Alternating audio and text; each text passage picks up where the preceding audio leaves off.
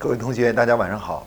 这次呢，呃，在这个呃疫情、新冠疫情的呃时间段里面呢，呃，我们为了让大家能更好的去跟大家进行沟通和分享的话呢，我专门组织了一次这个线上的直播啊，直播的这个。那这是我们这几年来呢第一次搞直播啊。这个如果要是呃有有问题呢，希望大家能够呃原谅，因为第一次啊，第一次来搞这个直播活动啊。呃，今天呢，我想通过这个直播呢，跟大家探讨一下一个主题呢，就写在这里一个主题，叫做“疫情之下啊，企业的反思啊，企业的反思”。嗯，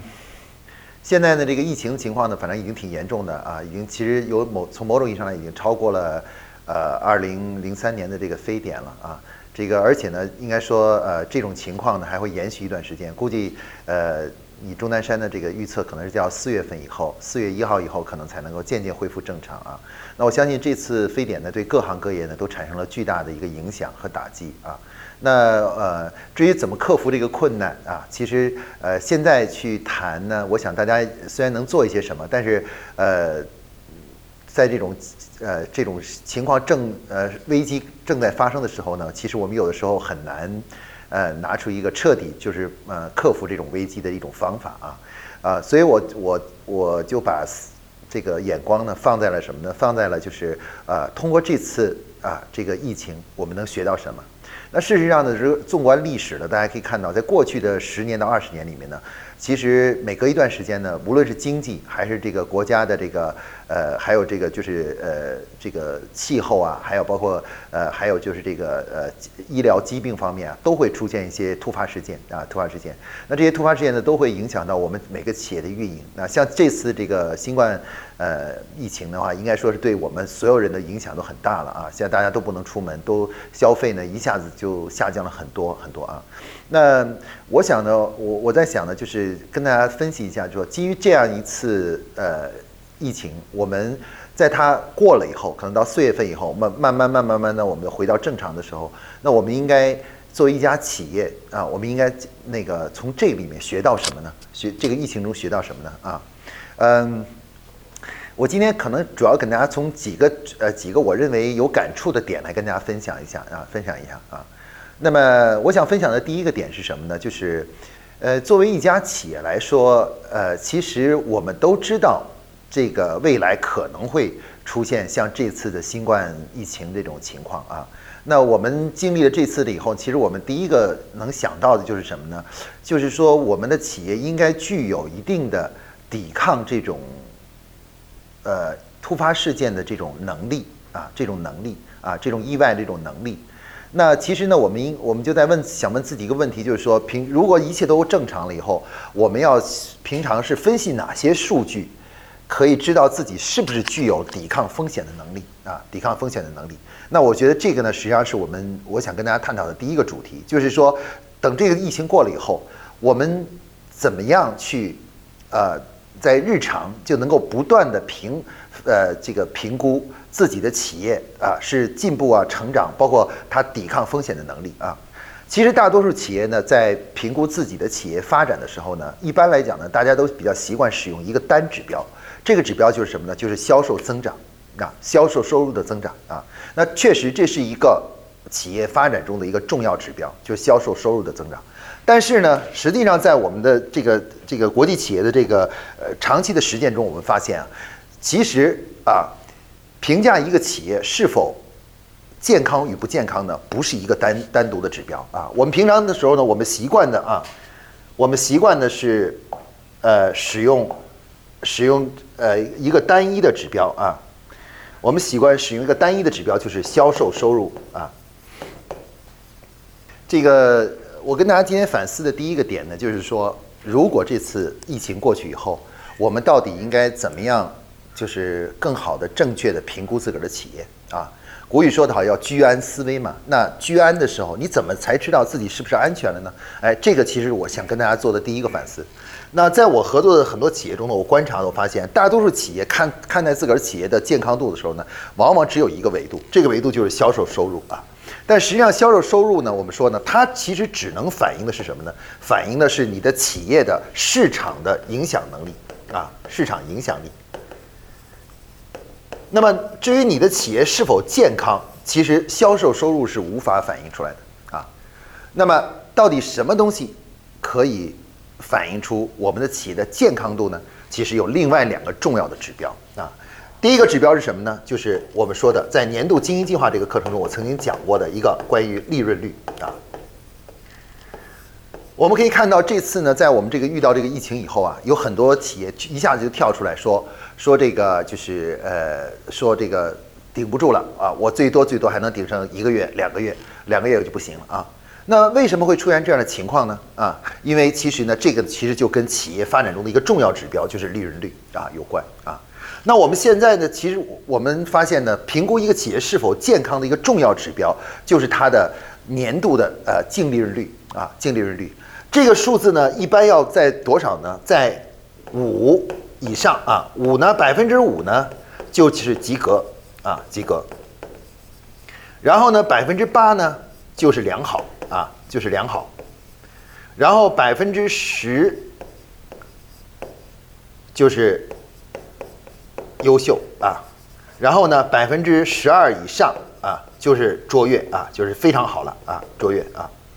好，下面我们继续啊，刚才讲了一半，我讲到了这个评估一个企业是否健康的要素呢，销售额是不够的啊，因为销售额的增长是不行的啊，一定要要考虑一个很重要的指标，就是利润率啊。这利润率呢，它的健康的范围呢是五到。十二左右啊，那这种建这种利润率的前提下呢，就说明我们的这个成本结构是比较合理的啊，成本结构合理的。那这种结构的话呢，就能帮助我们抵抗风险啊，抵抗风险。那除了这个指标以外呢，国际企业还用另外一个很重要的指标，那这个指标也是评估我们的抵抗风险能力是否很强的另外一个指标，就是什么呢？就是人均利润啊，就是每个企业的人均利润啊。那这个指标呢，其实它是反映了什么呢？它是反映了我们这个组织的效率啊，工作效率的一个重要指标，就是人均利润啊。那上次呢，我在之前讲年度计划的时候曾经讲过呢，这个这个指标的健康范围呢，是从五万块钱开始啊，五万是及格啊，是及格线，就也就是说拿你的每年的。利润除以整个公司的总人数啊，所有签订正式劳动合同的这个总人数啊，然后呢除出这个数字啊，五万块钱呢是及格线啊，是你抵抗风险的最基本的及格线啊。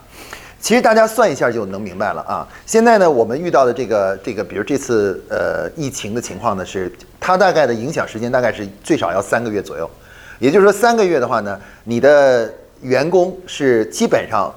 没法给你做出太多的劳动贡献，但是呢，你的工资呢是一定要发的，啊，那按照来说呢，也就是说每个员工呢，他你要你要今年的话，可能要付多付出一个呃一个成本啊，付出一个成本，就是说呃，他可能是呃要有三个月其实没有任何产出，但是你还要给他付工资的啊，付工资的。那现在我们现在这个中国的这个人均的这个工资啊，每年每个人的话呢，人均工资呢已经接近了差不多呃，可能大概是嗯。员工的平均工资，像我们公司平均工资都在七八千左右，就是月工资七八千，年度的这个总成本，一个人差不多将近十万块钱的，就是基本的总成平均成本啊，大概十万块钱左右的成本。那大家大家试想一下，你每年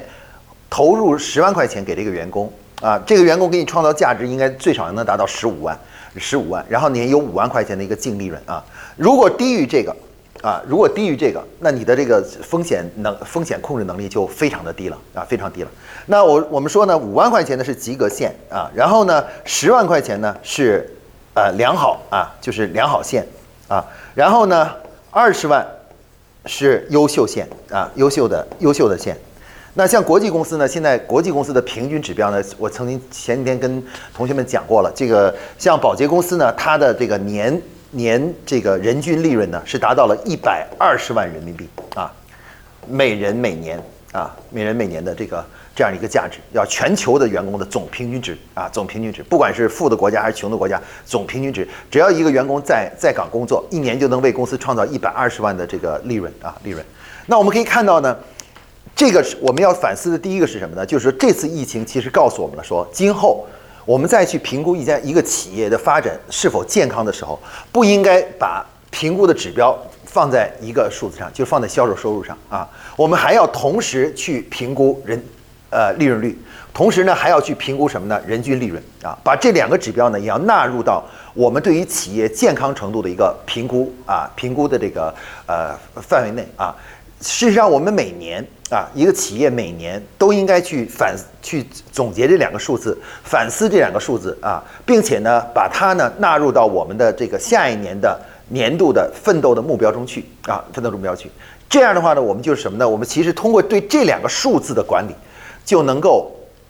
建立起来一个内部企业的一个风险的防范机制。啊，因为只要这两个数字达到了一定的比例的时候，我们的企业的抗风险能力就有了保障了啊。我们有了足够的流动现金啊，流动现金有足够的利润来支撑我们抵抗啊突发的这种意外情况啊。那么现在很多国内的企业遇到了这个遇到这次疫情呢产生的问题呢，都是什么呢？都是因为其实从究其根源来说啊，究其根源来说。是因为他们长期缺乏对于企业安全程度以及抵抗风险的这个能力的这种不断的自我评估啊，自我评估。换句话说呢，也就是说，他们定的所谓的企业发展目标呢，往往只有这样一个目标啊，只有这个销售收入的目标，而缺乏什么呢？缺乏这样利润率等这样这个人均利润这样一个综合的目标啊。那么由这个主题呢，我给大家稍微延展一下，就是说什么呢？我们怎么样才能做到每年呢？其实我们都。把这几个指标呢一起放在一起来进行考虑啊。那事实上呢，我们怎么样才能把这个指标放在一起呢？事实上，我们在每年啊订立年度计划的目标的时候，也就是我们的年度目标的时候，事实上呢，我们的年度目标呢并不是一个单指标的一个东西啊，不是一个单一的销售目标这个东西，而是由四个指标组成的啊，四个指标组成的，由分别由这个呃销售收入啊。销售收入啊，第二个呢就是利润率啊，利润率，第三个呢就是人均利润啊，第四个是我们之前有听过同学都知道，应该是品牌资产啊，但是有的企业现在目前没有品牌，所以刚才我就没有谈这个问题啊，这个品牌资产呢是抵抗。呃，长期的风险啊的一个呃一个一个就是一个一个一个指数啊的短期的意外啊，短期的风险抵抗呢，主要是靠利润率和人均利润率、人均利润啊。那么我们说呢，要想把这个这个问题常成为我们日常工作中的一个常态化的过程，也就是每年我们都要进行自我的风险评估，然后始终让自己这个。呃，这个企业啊，像一艘船一样的，不会出现问题，不会突然出现这个倾覆的现象。那怎么办呢？我们就必须啊，在定目年度目标的时候呢，我们就要把这四个指标呢都考虑进来啊。而且我们要做做到一点是什么呢？就是我们订立年度目标的一个总的指导思想呢，要变成这样，就是每年有任何一个指标啊，任何一个指标啊，这个出现了问题，低于了不及格了，或已经接近不及格了。这种状态的时候，那么那个指标一定要成为下一年度整个公司奋斗的第一指标啊！我们举个例子，比如你的销售收入还是有增长的，增长了百分之二十，那么人均利润还可以啊，还还过了五万块钱，比如八万块钱一个人，然后品牌资产就不说了，然后呢，结果你发现利润率呢现在只有百分之五点三啊，五点三，实际上已经接近了什么呢？接近了不及格了，也就是已经开始出现了。呃，出现问题的时候，那么你在下一年，比如说二零二零年，你制定年度目标的时候，就必须要把这个作为今年的第一奋斗目标啊，一定要把这个给纠正过来啊，把利润率提到百分之八，甚至提到百分之十啊，百分之十，这样呢这种发展思想呢，我们就把它称为叫什么？也是一种叫做企业的平衡的健康的发展思想啊，平衡与健康的发展思想。很多企业啊，有的时候呢。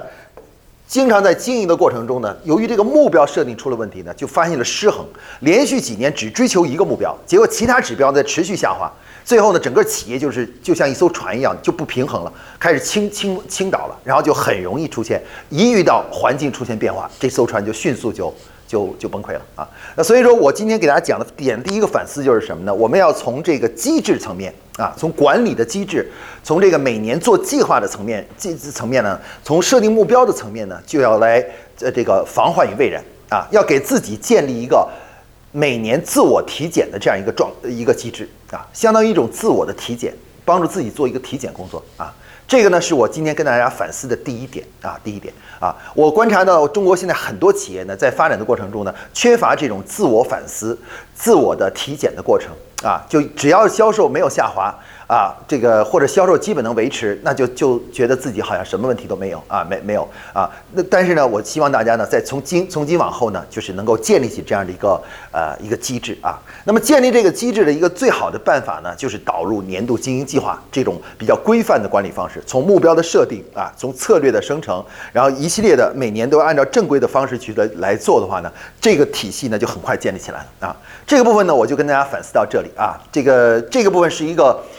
管理的体系和机制的问题啊。好，下面我想跟大家分析的第二个第二个这个主题是什么呢？是这样的，呃，我们观察一下这个在疫情阶段啊出现问题的这些企业啊，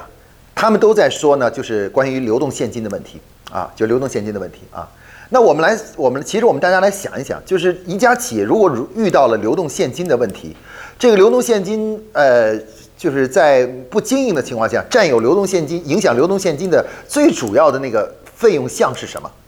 啊，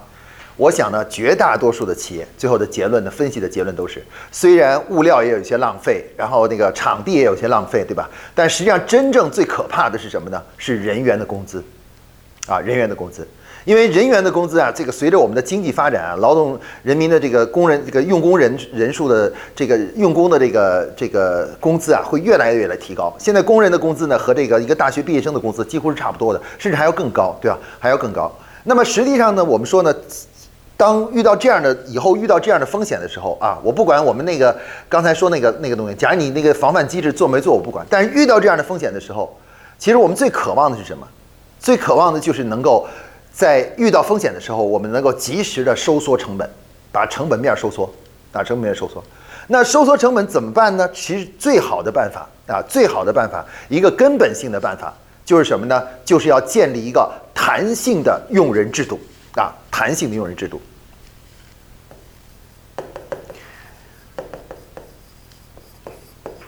这个呢，大家可能听着可能呃不知道，大家可能是第一次听还是怎么样，就第一次听到这个。有的人可能觉得，哎，这个很奇怪，这个弹性用人什么意思呢？其实弹性用人说的说白一点很简单，就是说一个任何一个公司都要充分的考虑全职与兼职的比例问题，全职和兼职的比例问题。那么大家观察一下，这次在遇到疫情的时候呢，其实你可以看到，同样是快餐店。啊，就是快餐店，国内的快餐店受的影响呢，是要远远的大于，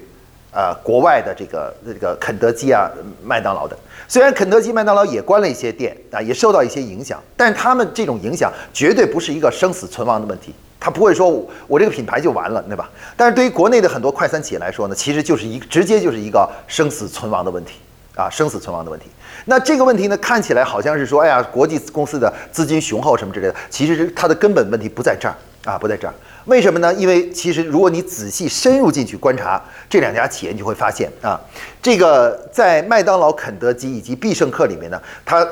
呃这三家国际企业呢，广泛的采用了什么呢？就是这个我们说的弹性的用人制度啊。有一次呢，我去了一个必胜客的一家店啊，我当时只是呃呃。呃觉得一时兴起，我就把他们那个服务员叫来，我就说：“我说你是大学生吗？”他说：“我是大学生啊。”我说：“你毕业了吗？”他说：“我没有毕业啊。”我说：“你是兼职是吧？”啊，他说：“是啊。”后来我就追问了一个问题，我说：“哎呀，我看到你们这个这个店里现在有有十几号人啊？”他说：“有二十个人，我们这个店里现在有二十个人，你知道吧？二十个人在服务大家啊，这一般有二十个人啊。”然后我就问我说：“那你们这个二十个人里有多少人是这个全职的？有多少人是兼职的呢？”啊，这是必胜客啊！注意啊，这是必胜客，广州必胜客啊。必胜客的当时这个这个那当时那个那个那个人跟我说，他说整个这个店这个店里，在一一班里面，就一个班次里面，只有两个人是全职的，就是真正的嗯必胜客的全职员工，剩下的十八个人都是什么呢？都是兼职来打工的大学生，啊大大学生。那后来呢？我就基基于这个事实呢，我又调查了这个麦当劳和肯德基，基本上发现这个比例都差不多啊。大不了呢，基本上有的是什么呢？有的是全职和兼职的比例是一比，呃，一比九。刚才我们说的这是一比九啊，也有的是二比八，二比八啊。大家看到啊，这个全职、兼职、混合用人的思想啊，是国际公司现在在，尤其在第三产业服务行业呢，广泛使用的一一种一种用人用人思想啊，用人思想。那么这种呢，就叫做弹性的用人思想。也就是说，它其实大家可以看到，如果你的你的员工是这种结构的话，那么就给你自己的这个人力资源成本呢一个很大的一个调节的空间，对吧？生意好的时候多雇一些兼职人员啊。生意不好的时候呢，就少雇一些，少雇一些这样这样的人员。这样的话，对我们的这个就是这个成本的可控性呢，就有了很大的弹性啊，非常大的弹性啊。而且你这九个人你不雇佣的话呢，不违反国家的劳动法的，因为他们是兼职人员，对吧？但如果这百分之这个人你要是胆胆敢解雇的话，那你就违违反国呃国家的劳动法，而且你还要付出很大的赔偿，对吧？很很大的赔偿。那么事实上呢，我在。啊，大概是五年前还是八年前，我就曾经跟几家这个专门做这个服务行业的，有做服装开服装连锁店的线下的服装连锁店，以及开这个就是这个呃这个什么啊，这个就是呃线下的连锁的餐饮店餐饮店的这个呃企业家，我就曾经说过，我说在用人上一定要思考一下关于全职与兼职的混合混合匹配的这样一种方式啊方式。但是呢，我们很多很多企业家呢。可能受到过去的经验的这种这种指导呢，就总是认为我这个行业，嗯，兼职做不了，啊，兼职做不了，觉得我这个行业这个。终端的这些操作技能，一般兼职人员是做不了的。那么这种思想呢，现其实现在对我们现在很多中国的服务企业已经成为一个非常重要的一个桎梏了啊！大家如果其实仔细去研究一下国际的这个国际型的企业，你就会发现，他们广泛的则采用了就是这种弹性用人制度啊。也就是说，不管在哪个国家，不管在何时何地，基本上全职员工和兼职员工呢都是混合混编的。啊，混编的啊，那么这个呢是已已经被研究出来呢，是应对这种业绩下滑、市场下滑，包括这种像新冠病毒这种疫情的非常好的一个战术性的办法啊，就是弹性用人制度啊，弹性用人制度。这种弹性用人制度呢，就是给给企业留下了很大的空间啊。比如我们现在看到的这个老乡鸡这这个这个品牌，其实它遇到现在最大的压力是两万员工。对吧？前几天他的这个老板还在这里说，说我就是卖房子卖车，也也要让给大家发工资，也要把公司运作下去。其实这个问题就是看时间时间了，因为如果时间再长一点的话，影响到四个月的话，嗯，那卖房子卖车也抵不抵不了这个东西，对吧？那么真正的作为企业来说，比较系统的办法是什么呢？比较能够长远使用的一个可笑的办法是什么呢？就是要在企业内部，在人力资源管理层面，要建立起弹性的用人制度。啊，弹性用人制度啊，就是要要求兼职与全职进行混编啊。那这个用人制度的特点是什么呢？就是它是怎么才能够我们一个企业才能引入这种弹性的用人制度呢？哎，这里面有很多很有几个重要的必要条件啊，必要条件。首先呢，在我们企业这个所谓的弹性用人制度中呢，什么样的人才能够进行呃就成为这个弹性呢？就是那个可以找兼职呢？一般来说呢，我们的企业啊。对于管理人员是不行的啊！企业的管理人员一定要是全职的，不可以有，不可以有兼职人员啊！所以你的管理人员是不行的，管理人员是不可以的。比如说部门的负责人呐、主管呐、项目经理啊这些，这些都是全职的，他是不可能找兼职的，因为这些人是我们的管理团队，管理团队都是必须得是公司自有的，不能说找别的公司派过一个人来进行管理，这是不行的啊，这是不可以的。反正国际公司的惯例都是这样的啊。那么什么样的人可以一定可以考全全职与兼职进行这个什么呢？是执行人员，啊，操作与执行人员啊。比如像麦当劳、肯德基，他这个雇佣兼职都是雇佣的什么？全是雇佣的这个基层的，就是那些店面的那种给你收银的呀，然后后面加简单进行加工的这些人员，这都是全都是兼职的，啊，全都是兼职员工，啊，兼职员工，他是只是这些人采用兼职的。为什么这些人执行人员可以兼职呢？可以兼职呢？因为只要这个。执行人员所需要的这个技能啊，这种技能比较简单啊，这个技能啊比较容易学习和简单啊，容易学习啊，易学习，就可以做到这点啊，做点。其实呢，在我们很多企业里面呢啊，我们可以看到这个，比如说销售一个服装啊，我们以为我们自己招聘的一个所谓的店员可能卖得更好。坦率说，如果我从中山大学。北京大学，我雇了一个兼职的大学生来，我相信他不见得卖的比我们的这个，呃，这个就是我们所精心培养的店员要差，知道吧？要差，因为他也有他的这种能力，表达能力啊，然后包括视野啊、见识啊、谈吐啊，他一样也可以做到这点啊。所以说呢，我我我觉得，呃，经过这个疫情呢。其实我又想起五年前、八年前的时候，跟他们产生那个争论，我就说一定要全兼职，呃，混合。但是他们就说，王老师你不了解我们的行业，因为我觉得我们这行业没法用兼职，兼职是用不了的，你知道，用不了的这种争论。但现在我觉得，经过这一次疫情呢，我希望这些企业都要反思一下啊，难道你的公司里面就没有什么岗位是可以使用兼职的吗？也就是说，你的人力资源难道就没有任何弹性吗？任何弹性都都都都找不到吗？我不相信。我不相信任何一家企业的工作，所有的工作都需要全职啊，这这没有任何弹性的。所以说呢，我觉得这个大家一定要思考一下啊，因为这个是在关键时刻应对这种风险的一个重要的一个呃一个一个支撑啊。这次大家可以看到，国际国际的这种快餐企业和国内的快餐企业两完呈现出两种不同的这种状态的一个重要原因是什么？其实很重要的原因就是国际公司它的这个用人制度啊，提前就是做好了一个保险。如果你的市场环境一萎缩，它马上这个用人政策也是萎缩，你知道吧？这个成本的就算亏损也亏得没那么厉害啊。而我们现在呢，这个国际国内企业呢，这个用人制度是一个刚性的制度，一旦进来以后就是没办法，没有任何弹性的。一旦遇到了任何问题，像这种情况，现在这种呃疫情的情况下，根本无无法降低人力资源成本，人力资源成本必须得完，几乎还是原来那么多啊，原来那么多，对吧？啊，所以说呢，呃，我觉得这个是我们在通过这个疫情呢可以学到的一点啊，学到一点。然后最后呢，我延展在这里说一句，就是什么呢？要想让这种执行类的工作啊，执行类的工作能用兼职人员就能解决的话，那要建立什么呢？那要你需要什么呢？这里面有一个很重要的点，就是对工作要进行对这种操作工作要建立清晰的工作叫流程和标准啊，就是流流程化。标准化，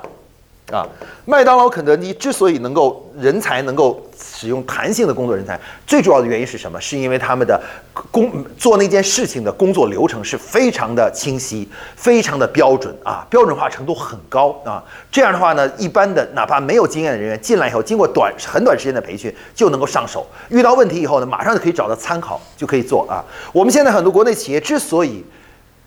很多就我们说的这个什么，我们说的这个找兼职人员做不了的原因是什么？是因为工作流程的太简简单，或者呢标准化程度太低啊，缺乏这个标准化程度太低。由于这种情况，由于这种问题呢，就导致什么呢？导致这个没法用兼职人员啊。那这个呢，是我今天呢给大家进行的，就是关于我们的这个就是这个呃反思中的啊第二个反思啊。我觉得这是我们可以通过这个。呃，这次疫情啊，可以学习到的一个教训啊，就是什么呢？就是在用人方面啊，在这个人力资源的用人方面，我们开始是不是要考虑建立给整个人力资源啊管理呢留下，让它建立一定的弹性啊，弹性用人的时候呢，可以全职兼职混合啊。那么如果你自己信心不足的话呢，你可以把这个比例先做得高一点啊。这个，比如像你，你可能不是一比九，可能是五比五，或者是七比三都可以。但是呢，你随着时间的推移，你这方面越来越熟练的时候呢，这个比例呢就越来越好啊。大家可以看到，呃，刚才我说的麦当劳、肯德基已经能做到这么高的比例了啊，从全职只占一，兼职占九啊，占到如此高的比例，你知道吧？如此高的比例，那么这种呢，就说明了长期的运用这种。弹性用人的这种制度，而最后带来的一个结果啊，带来结果。所以这个方法呢，其实大家都可以用，只不过呢，就看你能够操，是不是慢慢越来越有经验，操作越来越来熟练，也越来越熟练。只要熟练了，这种方法肯定能做得到。我相信某些企业甚至过不了几年之后，也能做到自己的全职人员和兼职全职执行人员和兼职执行人员几乎是一比九的关系啊，一比九的关系，这种也是可以做得到的啊。好，这个呢就是我们今天讲的第二个反思啊，就是呃企业中的第二个反思啊。在经过这个这次疫情，那下面呢，我我再来谈谈什么呢？再来谈谈这个就是呃这个什么呃，我们经过这次疫情啊，第三个我觉得值得大家去反思的内容啊，反思的内容啊。那呃很多企业呢，其实。心里都明白啊，这个国家的经济啊总会出问题啊，包括很多意外的事件也会发生啊。但是呢，在我们平常的时候呢，大家生意好的时候呢，其实就没有人理这个事儿了啊。我们都会假设一切都是将是一帆风顺啊，一切都是那什么。所以说呢，这个一个真正的优秀企业呢，经过这次的疫情呢，其实就应该有一个有一个这个什么，有一个理念应该建立起来了。这个就是什么呢？这是咱们中国古语所说的一句话，叫做什么呢？叫做居安思危啊，居安思危啊。当你好的时候，千万不要就忘记了。危险啊，时时刻刻其实都在前方啊，说不定过了一个月、两个月以后，就像这次这个这个疫情，其实我在这个春节之前还跟还跟一位我们企业家的朋友在一起谈展望啊，今年春节的时候业绩能达到多少，然后明年的业绩一定会增长多少的那什么，谁想到啊，这刚讨论完一个月左右，呃，半个月以后。这个情况就变成这个样子了啊！大家所有原来的那个讨论，那个呃那个伟大的目标和梦想，全都泡汤了。那今年能够不亏损、不下滑，就算好事儿，你知道吧？就叫好事儿啊。那么这说明什么呢？这说明其实对于企业来说呢，我们每家企业呢都应该有一个所谓的居安思危的这种理念啊。企业家呢，对于企业家来说呢，风险意识呢一定要有。员工可以没有风险意识，但企业家不能没有风险意识啊。你一个普通员工，其实他真的有时候他没有什么风险意识，他大不了嗯辞职从呃在你这里不干了，到另外一家去，他其实并不并不一定需要很强的风险意识。但是呢，作为企业家来说，你就是那个船长啊，时时刻刻呢要有这种居安思危的这种思想啊。可能有些嗯，我企业家同学呢可能就说了，说王老师，我就是有居安思危的思想的，我一直都有很觉得有居安思危的思想的啊。这个，那么居安思危这种这种理念。它是以什么样的行为表达出来的呢？啊，什么样的行行为来表达出来的呢？啊，那么国际我们我我我总结了一下呢，其实大量的国际公司啊，它不是把这个居安思危呢变成一种文化或者是一种啊口号啊是口号，而是呢它是以日常工作的行动去体现出来，不管公司发展的有多么的好啊，时时刻刻都要去。这个居安思危啊，居安思危。那我觉得，在我看来呢，这个国际公司呢，其实是采用了两个重要的举措啊，重要的举措啊。这个举措呢，来这个将自呃保证自己呢，能够时时刻刻的居安思危啊。那我觉得第一个重要的举措是什么呢？这个居安居安思危这个这种在第一个重要举措呢，就是时刻让企业具有战略的考量啊，战略思维。那么战略思维就是什么呢？就是前瞻性的思维啊，前瞻思维。其实战略思维永远不是只是看我今年做的好不好啊，或者最多是明年做的好不好。战略思考呢，其实总是能够啊，不断的告诉问自己一个问题：我经过五年以后，能够发生一个什么样的根本的提升啊？很多这个呃企业家同学的朋友呢，跟我谈战略的时候，我就在经常问这问题。我说，呃，试想一下，从今天开始，五年以后，你到底觉得这个企业能发生一些什么本质的提升？啊，本质的提升，啊，大多数人能能想到的就是，哎，五年公我们公司能做得更大了。但是我就说，你从内在角度，你能发生一个什么本质的变化呢？啊，那么我们为什么说这个？战略性思考啊，这关于这种本质的这种变化，是真正的能够抵抗风险的东西呢？啊，抵抗风险的东西呢？事实上，我们知道，随着市场经济不断的发展，你知道吧？竞争环境会越来越恶化。即使没有出现这次就是这个呃我们说的新冠病毒的这个事件的话，很多企业的经营环境其实也在不断的恶化啊。如果说我们不出现这次新冠病毒呢，我们叫做。啊，叫做呃，这个就是呃，不是这次新冠病毒就像一一一盆这个呃这个热水泼进来，然后这个青蛙呢一下就就给烫死了，你知道吧？啊，那如果要是如果不发生这次呢，其实就是温水煮青蛙，就是你慢慢煮吧，总有一天会把你煮死，你知道吧？煮死。所以说呢，我们说呢，这个一家企业如果让想让自己的企业长期经营下去的话，一定要从高级的管理者层面一定要进行战略思考啊。那战略思考的重要的就是一个一个体现就是什么呢？公司一定要正式的啊学习与制定战略规划啊，把战略管理模式啊导入到自个儿的企业中去啊，把战略规划的这种以战略指导我们的发展的这种思想引入到我们的企业中去啊，而不是什么呢？不是这个，就是只是每天只关注今年的销售额，然后下一步的销售额，每眼睛总是盯着那里啊，那里。那我认为呢，居安思危的一个重要的一个标志，就是我们的高层管理者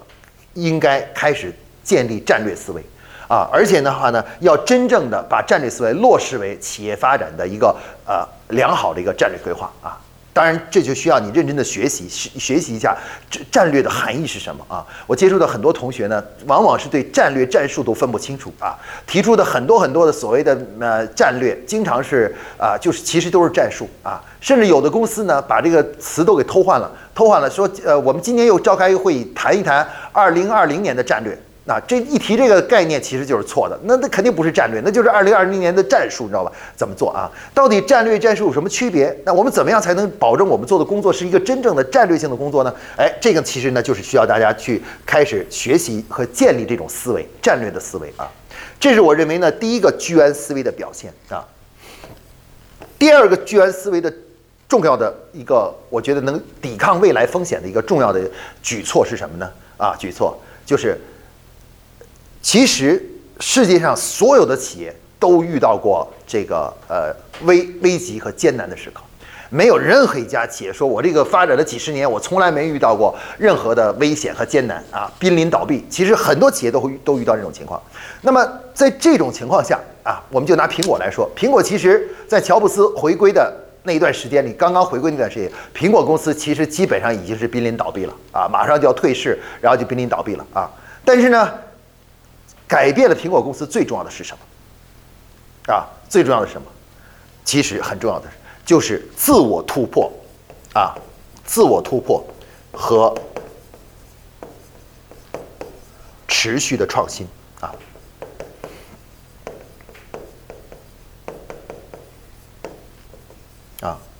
很多企业啊，在经营一个产品经营的时间长了以后，这个产品卖的比较好以后啊，人们就他们就会掉入这个这个产品的这个框架中。他们认为我们企业就是干这个的，我们不会干别的东西，你知道吧？别干别的东西没有前途的，这个东西一定要呃，我们就是干这件事情的啊，就很容易陷入到什么呢？陷入到某个具体的产品或者卖的好的产品的这个这个这个领域里面去。那这使得我们的产品就趋，我们的企业慢慢慢慢就被这个产品所局限。啊，这个产品就局限了我们的这个那什么。当一遇到这类产品的销售啊出现了问题啊，或者是因为国家的经营环境或者这种疫疫情啊什么之类的影响的话，这个产品要不能卖了，这家企业就彻底完了，